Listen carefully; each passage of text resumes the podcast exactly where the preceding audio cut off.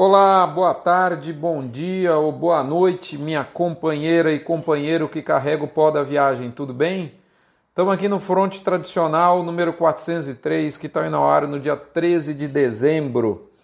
Dessa vez o título do fronte é 2019, o ano que acabou em 13 de dezembro.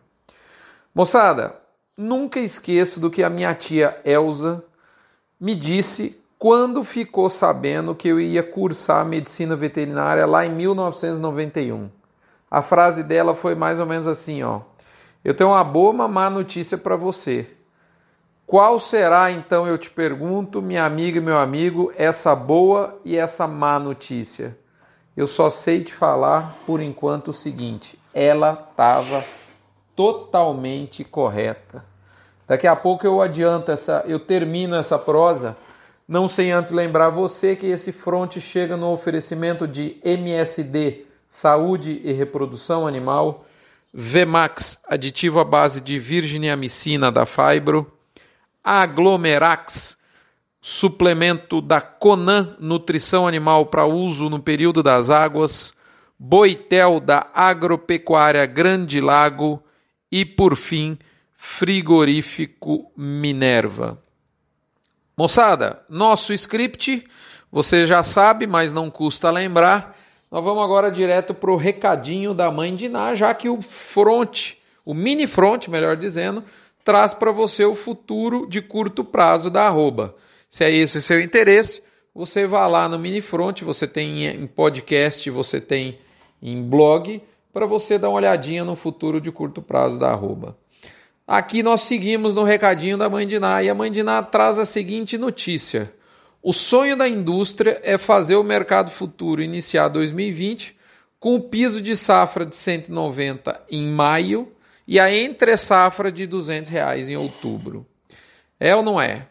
É esse o sonho da indústria. A ideia é quanto mais baixo começar, de repente fica mais difícil de alcançar aqueles patamares que a gente viu em novembro. Tá certo? Bif Radar, depois de muitas semanas, muitas semanas, a queda assume o comando né, e aí alcança aí os 60% do percentil de queda, 25% para o percentil de estabilidade e 15% para o percentil de alta. Muito bem, hora do quilo. Hora do Quilo veio com a frase espetacular. Ela é muito emblemática, melhor dizendo. Não é espetacular, não, ela é emblemática. No meio de uma prosa severa sobre essa questão da volta da arroba, alguém me disse a seguinte frase. Não disse a mim, mas disse num grupo que eu participo. Tinha um grupo de pecuaristas. Abre aspas. Alguém aqui vende carne? Essa pessoa, um pecuarista, estava refutando o fato da arroba voltar. Lógico que eu respeito ele, ele tem inclusive potencialmente muito mais conhecimento de pecuária do que eu, mas eu discordo humildemente. Todos nós vendemos carne, seja você um produtor de bezerro, de boi magro, de garrote, de boi gordo. Acho que eu não preciso mais comentar nada a esse respeito, tanto aqui que eu já falei da curva da carne impactando na curva do preço da arroba, Vale lembrar que naquele momento a gente estava relatando uma eventual dificuldade dos frigoríficos com relação à venda de carne. Ok? Deu para entender onde eu quero chegar? Respeito quem tem opinião diferente, tá tudo certo. A unanimidade é sempre burra, mas eu humildemente é, tenho a mais absoluta convicção de que todos nós vendemos sim carne na forma de boi, mas vendemos sim carne essa que anda bastante desvalorizada há alguns anos, diga-se de passagem. Pessoal, vamos agora no To Beef or Not To Beef, a nossa reflexão semanal. Eu trago a vocês uma frase. Eu gosto de. Eu gosto da. Vocês já devem ter percebido, eu gosto da economia real. A economia que acontece nas pessoas, nas famílias, porque a macroeconomia vem de, dessas microeconomias, né? Então, foi um, um pedreiro, né, eletricista, encanador, enfim, um cara de, da mais absoluta confiança minha que veio em casa para consertar a boia da minha caixa d'água, né? E ele me disse a seguinte frase, abre aspas, Rodrigo, como faz para eu voltar a comer carne de boi? E olha, eu vou te afirmar, eu não gosto tanto assim de ovo, eu não aguento mais comer ovo. O pior, Rodrigo, é que eu estou achando que vai ser igual a gasolina. Depois que o preço alto chega na bomba, ele não retrocede nem. Esse nem é bem goiano, né? Fecha aspas. Foi exatamente isso que ele me disse. A minha conclusão é que o brasileiro é um apaixonado por carne. O brasileiro come carne irresponsavelmente. Muito bem, nós podemos estar mudando, mudando algumas relações de consumo do ponto de vista de futuro da nossa cadeia. Olhe atento nisso. Muito bem.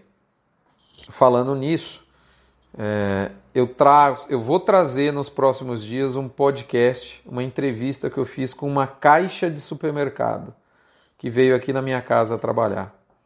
Ela é caixa de supermercado e nas horas vagas também trabalha como diarista. E ela veio aqui em casa. E eu, depois que fiquei sabendo que ela era caixa de supermercado, obviamente que eu comecei a fazer uma série de perguntas sobre a carne. E aí vieram informações interessantíssimas que eu vou compartilhar aqui com vocês. Muito bem, lá do B do boi, moçada. Vamos voltar aqui para minha tia Elza, Elza de Albuquerque.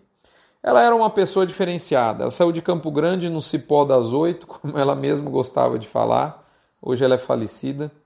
Ela veio trabalhar em São Paulo no antigo Banco Banespa, com muita luta no ambiente absolutamente machista das décadas de 50 e 60. Ela enfrentou de tudo, inclusive assédio. Certa vez, inclusive, ela teve que se jogar de um carro em movimento para não ser importunada. Mas o esforço dela valeu. Ela foi a primeira mulher a se tornar gerente de uma agência da história do banco, quiçá a primeira mulher que conseguiu isso em solo brasileiro. Então ela foi uma, uma mulher realmente à frente do seu tempo.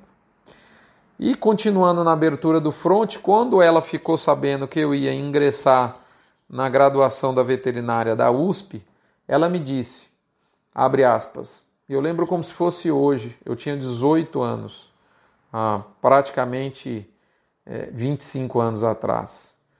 Ela me disse o seguinte: abre aspas. Eu, eu lembro de novo, lembro, eu lembro até do, do contexto que ela me disse.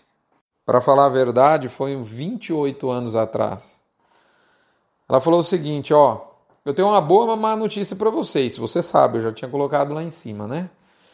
Sendo veterinário de gado, você sempre vai ter emprego, mas não vai ganhar muito, não tem essa esperança não, porque o leite e a carne nunca poderão custar caro para o povo brasileiro. Os políticos não vão deixar. Fecha aspas. Gente, ela me disse isso há quase três décadas atrás. A 15, no dia 15 de novembro, há praticamente um mês, eu escrevi isso aqui no front, você, ou, e você deve ter, se lembrar. Abre aspas, a onda tsunâmica de preços chegou aos telejornais de canal aberto, à preocupação da população simples e ao radar dos políticos. Fecha aspas. Naquela semana eu havia sido procurado por um deputado federal. Fui questionado sobre a alta. De fato, a tia Elza estava certa. É só a carne subir que todo mundo grita. O uso político da alta da carne pela oposição em Brasília foi muito forte e irresponsável. Não é à toa que o nosso presidente quis se inteirar do assunto. Infelizmente, o povo sabe o preço do quilo da carne, mas não sabe quanto custa o cosmético caro para a pele. Não, eu sinceramente, moçada, não acho que houve interferência política direta nesse caso da carne. Mas, coincidências à parte, logo na sequência, nós já sabemos, os frigoríficos, e principalmente nessa semana, deflagrar, deflagraram na, o que eu chamo da maior abertura da caixa de ferramentas para as maldades com os preços da arroba, maldades entre aspas, capitaneadas por uma grande indústria que você sabe qual é. Além de períodos fora das compras, há férias coletivas contundentes, noticiadas, algumas outras a confirmar, e há também muito abate de gado interestadual, ou seja, o gado originado em estado diferente da planta de abate. Há muito gado cruzando o país para ser abatido com as despesas de frete e ICMS paga pela indústria, ainda sobrando um troquinho. Ah, então muitos frigoríficos trazem boi do nortão do Brasil para abater em São Paulo e ainda ganhar um dinheiro, porque conseguem adquirir esse gado lá em cima a um custo menor e, e abatem. Agora imagina a qualidade, o estresse que esse gado não chega para ser abatido a mais de muito mais de mil quilômetros de distância. Há até a propalada importação de 20 mil ou já dizem até 40 mil bois gordos do Paraguai para serem abatidos no Brasil, certamente no Mato Grosso do Sul. Isso eu diria que tem efeito psicológico no pecuarista, né? E é, é também um bom habeas corpus para o governo. Ah, não, a turma já está se organizando, tal, vai, a carne vai voltar e tudo mais.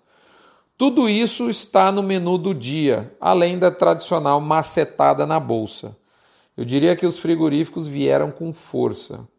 E eu vou dizer bem claro, moçada, o ano acabou para o mercado pecuário hoje. A produção para o mercado interno está totalmente encaminhada, as câmaras frias estão abarrotadas de carne e os últimos abates agendados. Para o mercado externo, idem. Nesse momento tem uma arrefecida, notadamente porque o ano novo chinês, que vai ocorrer no dia 25 de janeiro, inclusive vai ser o ano do rato. Se você quiser se inteirar sobre o horóscopo chinês, esse ano de 2020 vai ser o ano do rato. Então não dá mais tempo para embarcar a carne para lá antes dos feriados deles. A carne demora de 30 a 45 dias para chegar lá, portanto, os embarques nesse momento estão comprometidos. E a indústria direciona essa produção para o mercado interno, abarrotando as câmaras frias. E, ela, e a indústria, da, o abate dos frigoríficos brasileiros estão gritando nesse momento. Eu não quero abater mais gado em 2019. Quem ousar não entender esse recado claro, óbvio que vai sofrer quanto ao preço. Agora vamos dar uma pensadinha. As amaldiçoadas férias coletivas que tanto fazem sofrer quem deixou o boi de confinamento para vender agora, tem sim um lado positivo.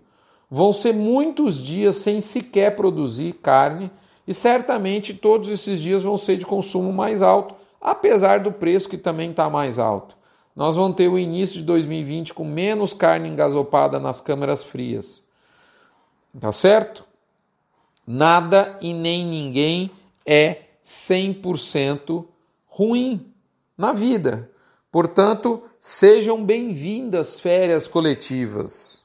Tudo tem um lado bom. A gente tem que aprender a entender isso. E para provar que companheiro é companheiro, eu sugiro nós pecuaristas emendarmos no dia 13 de dezembro até 13 de janeiro e ficar sem lidar com a tal da tarefa da venda do gado gordo. Lógico, quem puder do ponto de vista financeiro e do ponto de vista zootécnico. Curiosamente, de hoje até o 13 de janeiro vão ser 30 dias corridos, né? Ou seja, entre essa sexta e a segunda, lá no dia 13 de janeiro, a segunda segunda-feira do ano. De janeiro em diante, moçada, o negócio muda de figura, porque o boi de pasto tem mais igualdade de poder entre vendedor e comprador no ato da venda. E por falar em pasto, a nossa chuva de setembro, outubro, novembro, nos nossos números lá da Fazenda Terra Madre, está 53% abaixo da média. Quero ver como é que vai ser a arrancada de oferta do boi gordo na safra. Portanto, Hashtag fora das vendas, hashtag férias coletivas, moçada.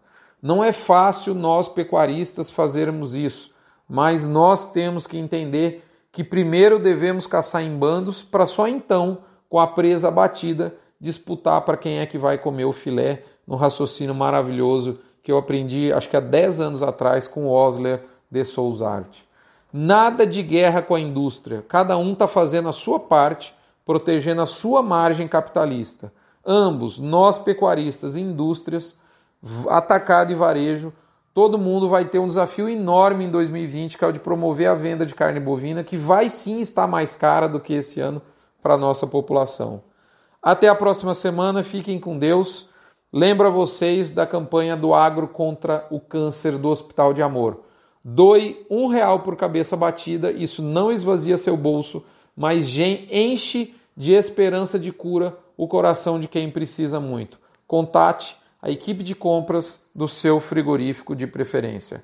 Um abraço, fiquem todos com Deus. Até a próxima semana. Eu estarei por aqui e Ele há de nos permitir. Até lá!